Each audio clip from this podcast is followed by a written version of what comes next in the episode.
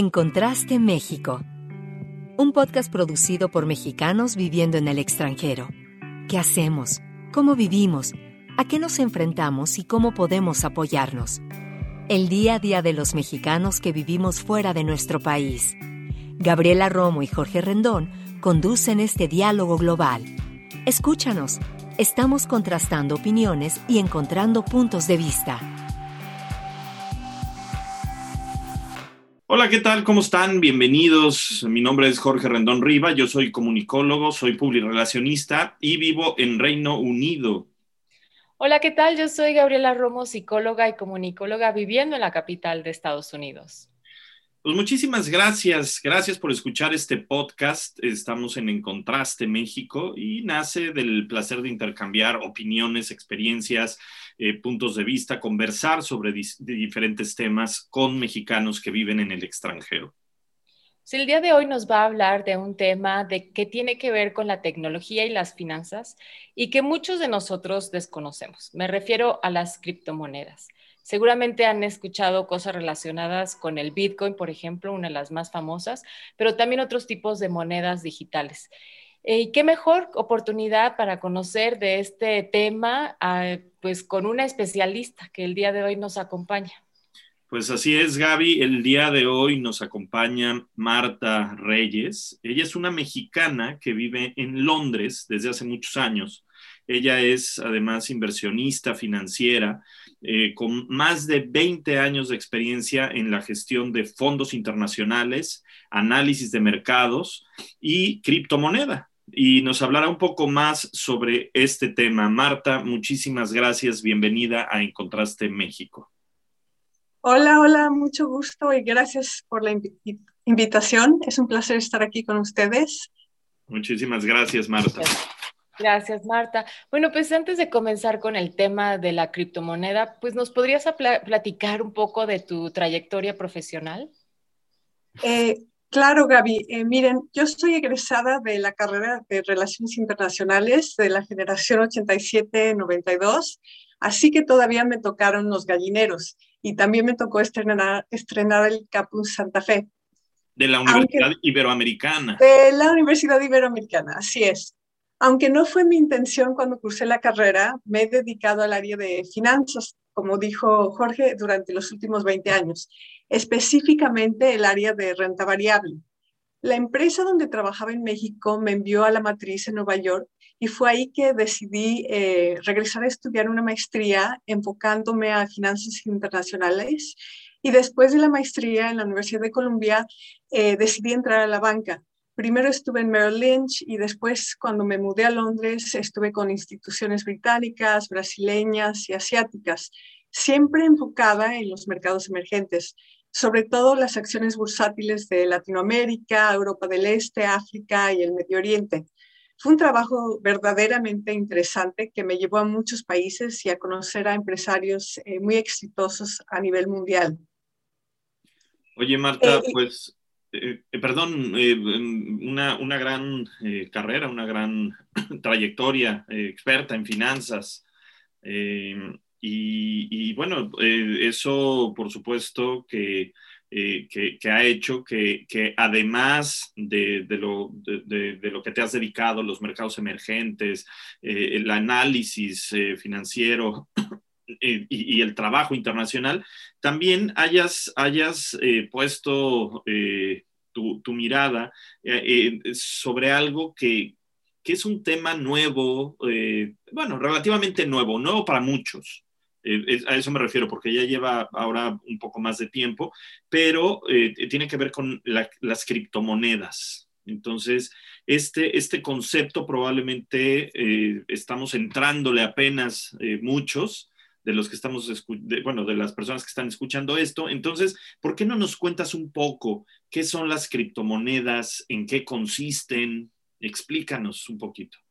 Claro, claro, eh, Jorge. Pues sí, fue el año pasado que yo decidí empezar a investigar en eh, las criptomonedas eh, y cursé, estoy cursando una maestría en administración de empresas virtual, donde también estamos estudiando el tema.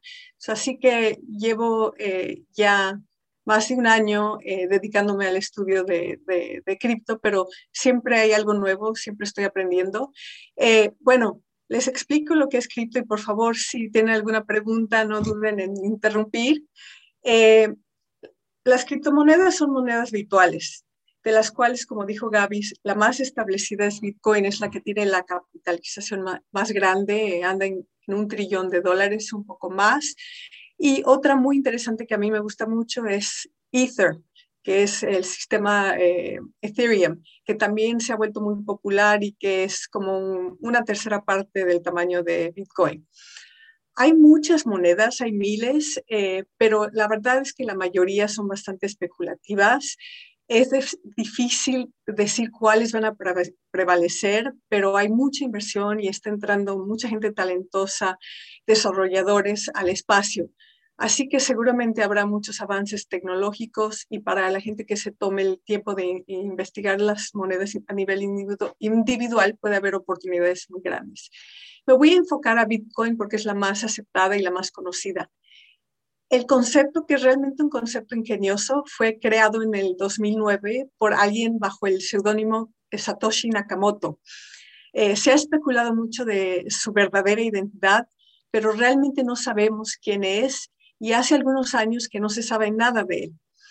Y si a alguien interesa, les recomiendo leer el Bitcoin Standard, que es la Biblia de los Bitcoiners, y explica muy bien el modelo. Y eh, también el white paper, el documento original que publicó, Satoshi sobre Bitcoin en el 2009. Bitcoin es una moneda virtual que se intercambia, vamos a decir, por una especie de rieles digitales. Eh, lo que se conoce como el blockchain y traducido en el español es básicamente una cadena de bloques que contienen todos los datos de cada operación que se hace con el Bitcoin o con cualquier, con, en esta instancia el Bitcoin. Estas operaciones virtuales quedan registradas en el blockchain para siempre, de manera permanente y tampoco se pueden alterar una vez que están registradas, no se pueden modificar. Cada nuevo bloque en esta cadena contiene la información de todas las transacciones anteriores que se han llevado a cabo en Bitcoin. Y así va formando una cadena muy larga y viene el nombre blockchain. Eh, lo del término cripto viene de que las monedas son simplemente claves criptográficas asociadas a un monedero virtual. Eh, entonces, cada persona con su Bitcoin tiene su propio monedero ese monedero tiene dos llaves, una llave pública y otra privada. La pública sirve para recibir fondos, recibir coin de otra persona y la privada, que hay que guardarla muy bien, es la que uno usa para eh, gastarse sus bitcoins. Eh, el poder de Bitcoin reside en que es una moneda descentralizada, lo cual es muy diferente a las monedas tradicionales que conocemos, que son controladas por bancos centrales. Eh, las transacciones se registran virtualmente a través de una red de miles de computadoras en todo el mundo. Y lo bonito de esto es que cualquier persona con una computadora de mínimo de memoria puede eh, conectarse a esa red y ser parte del sistema. Es simplemente que bajar el software, de Bitcoin por Internet y conectarse a la red y empezar a participar, a participar en, la, en verificar las transacciones de cada bloque, porque es un sistema de consenso.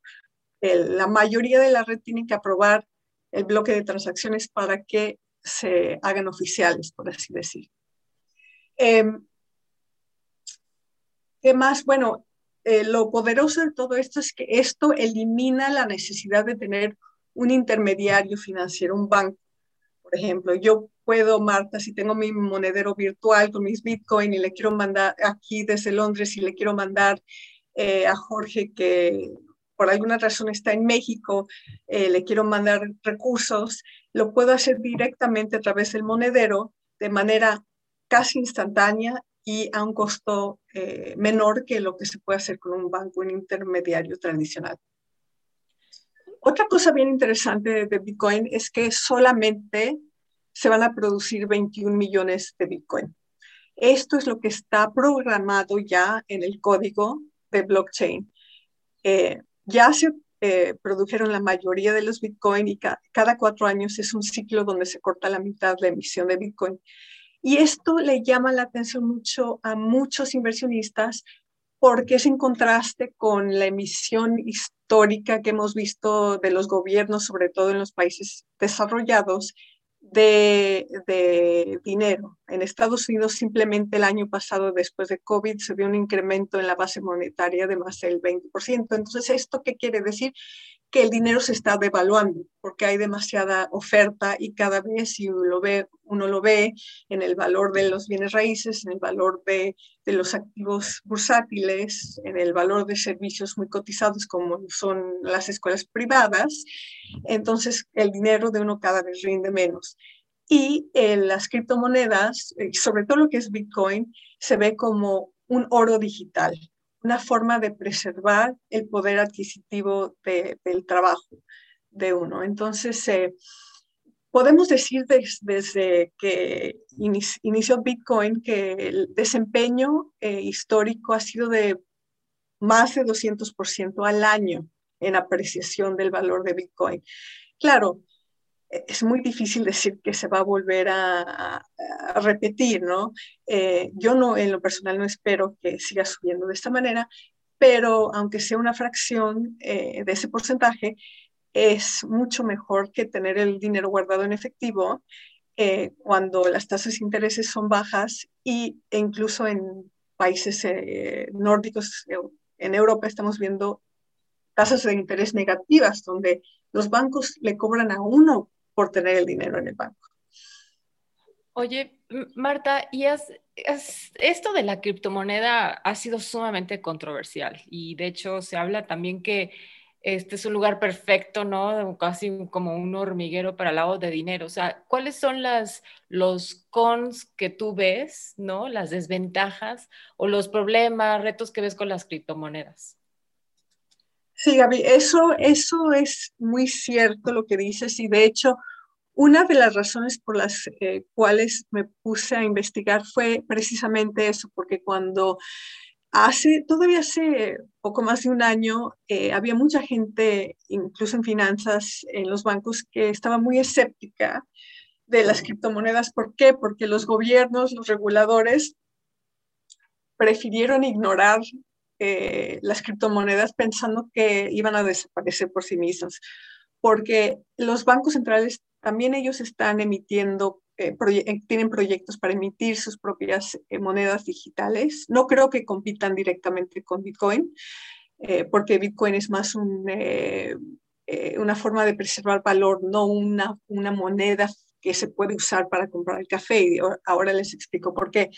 Em, entonces, sí es cierto que al principio del proceso había grupos criminales.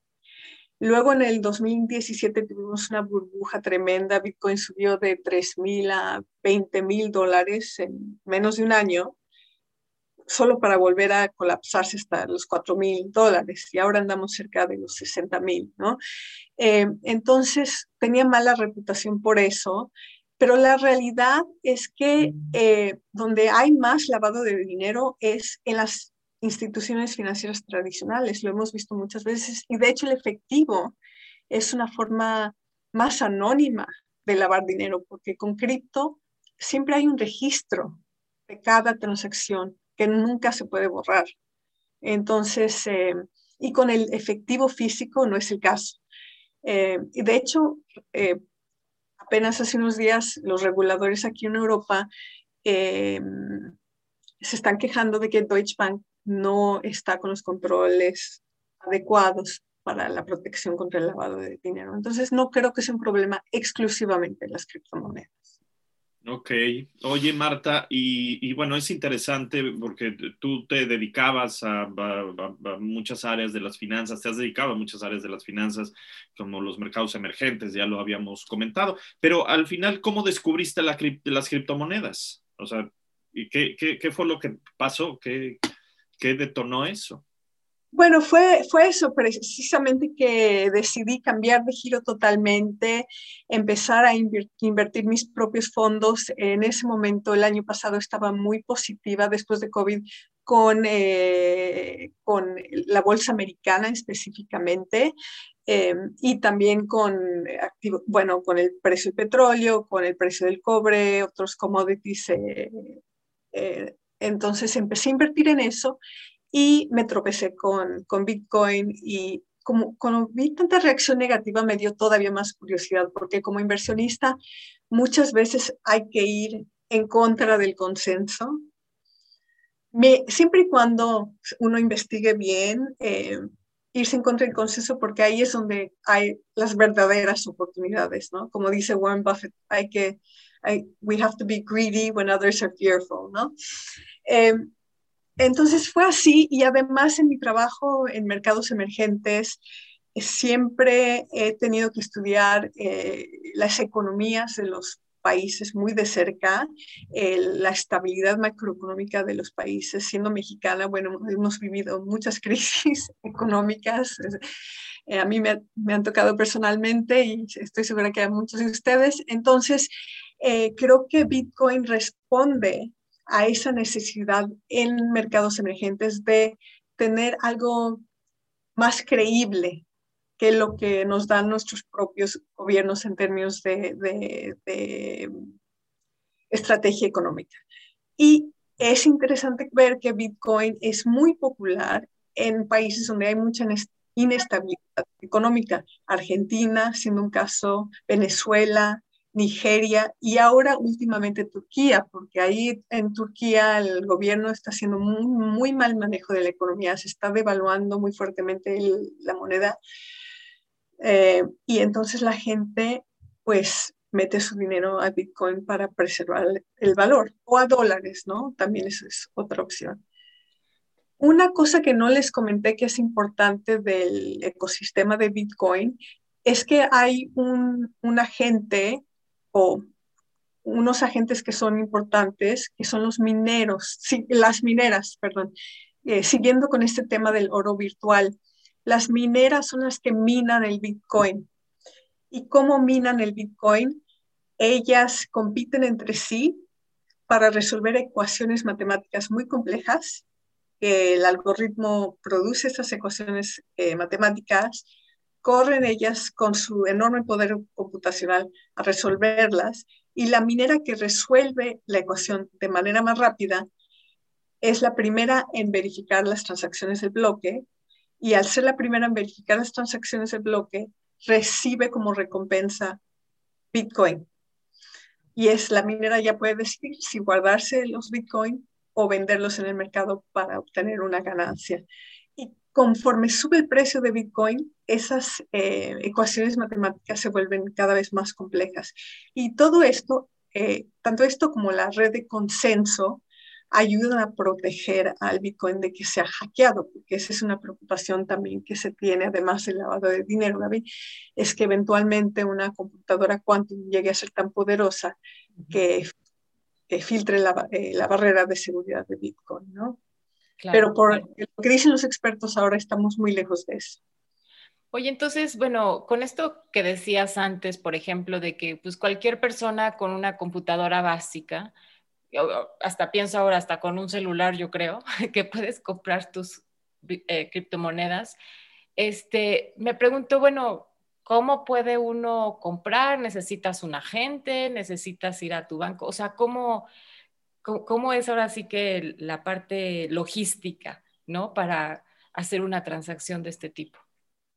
Eh, sí, eh, la verdad es que es abrumante porque hay tantas opciones y tanta información y realmente es un mundo totalmente nuevo eh, para mucha gente, pero sí, en realidad no es complicado. Uno puede, como dices, Gaby, con tu celular bajar una aplicación. Yo uso, no sé si están disponibles en México, pero uso Argent o Ledger.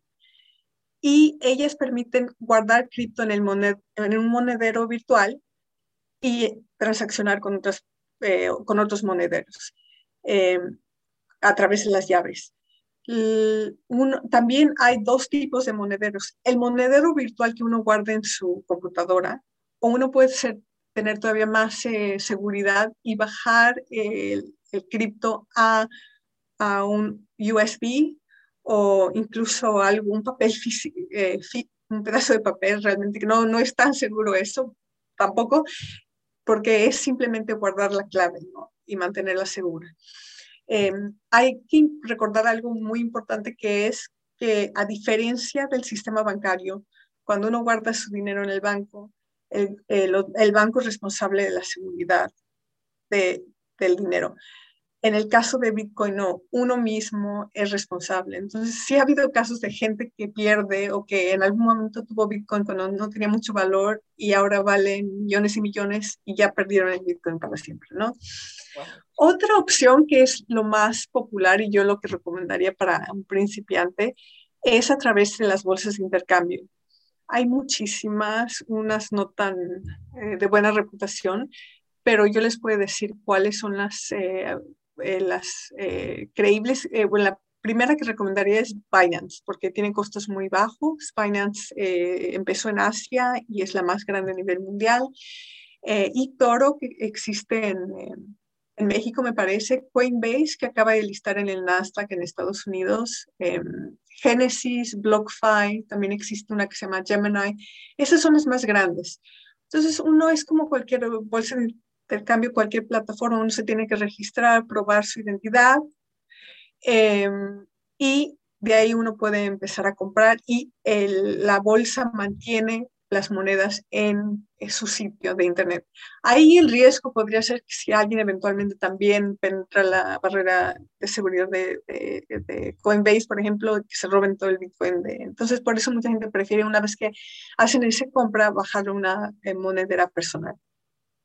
Eh, también otro desarrollo interesante eh, que BlockFi hace, por ejemplo, es que ya han surgido productos financieros muy desarrollados. Uno puede eh, depositar sus monedas en el sitio de BlockFi y que le rindan intereses. Claro, el interés podría ser de 3%, ¿no? No son muy, muy altos, pero es algo.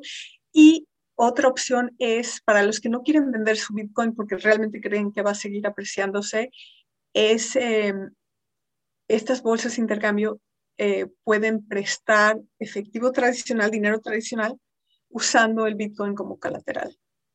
Lo hacen todavía de manera muy conservadora porque el precio de Bitcoin es bastante volátil, entonces si cae demasiado eh, y, eh, eh, entonces está, existe el riesgo de que la bolsa venda los bitcoins y no se quede sin bitcoin. Eh, pero, en fin, son opciones y cada día están más, eh, más desarrolladas esas opciones. Okay. Oye, Marta, y perdón, ¿qué, recomendaciones le darías a, la gente, a alguien que le interese meterse más al tema? Porque, bueno, evidentemente nos acabas de hablar de, un montón de, plataformas, el tema es, a veces, eh, bueno, cuando iniciamos un poco complicado eh, de, digerir, es, eh, de entender incluso al principio. Entonces, alguien que, que le interese meterse más a este tema, ¿qué recomendaciones le darías? Claro, claro.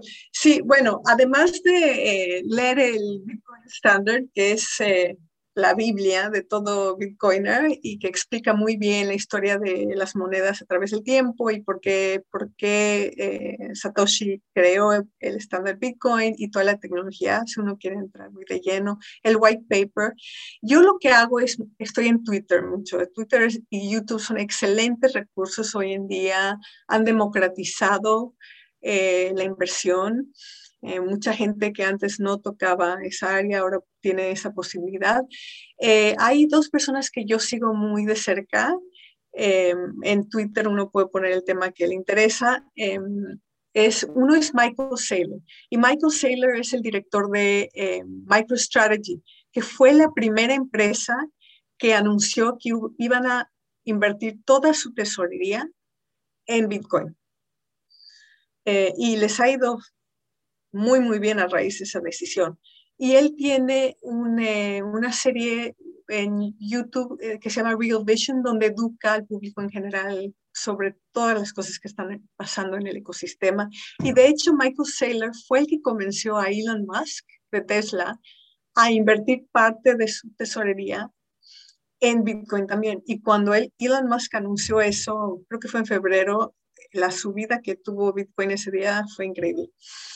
Eh, otra persona que yo sigo mucho porque eh, es, una, es, una, estratega macro es eh, Raúl Paul, que también está en YouTube, está en Twitter y tiene muchos videos educacionales y se pone a investigar todo el mundo del gaming, el mundo de los tokens, que también es un área de mucho potencial, mucho interesa muy interesante. Y sí, muchos de esos inversionistas grandes macro, muy famosos como Stanley Druckenmiller, eh, Raúl Paul, varios de esos fueron eh, de los primeros en empezar a invertir de, la, de las de finanzas tradicionales en criptomonedas. Excelente. Oye, pues muchísimas gracias, Marta. Definitivamente siento que podríamos hablar bueno, o sea, otro programa sobre este, porque el tema es fascinante, es súper nuevo y todavía con muchas otras preguntas. Pero de antemano, muchísimas gracias, Marta. Ha sido este, muy, eh, no sé, ilustra cuando lo platicas y de una manera muy sucinta, muy fácil de digerir. Mil gracias por estar con nosotros en nuestro programa. Muchísimas gracias, Gaby, lo disfruté mucho. Y pues otra, eh, no se olviden de investigar Ethereum.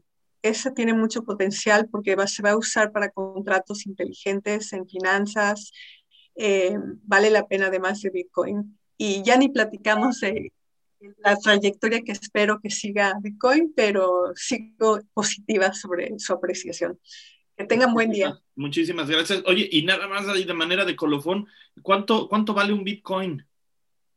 Ah, claro, sí. Bueno, un Bitcoin vale, eh, bueno, andamos en los 58, 59 mil eh, dólares eh, actualmente, pero uno puede comprar una fracción de eso, no tiene que comprar todo un Bitcoin entero. Todas estas bolsas ofrecen la oportunidad de comprar una fracción y poco a poco ir aumentando.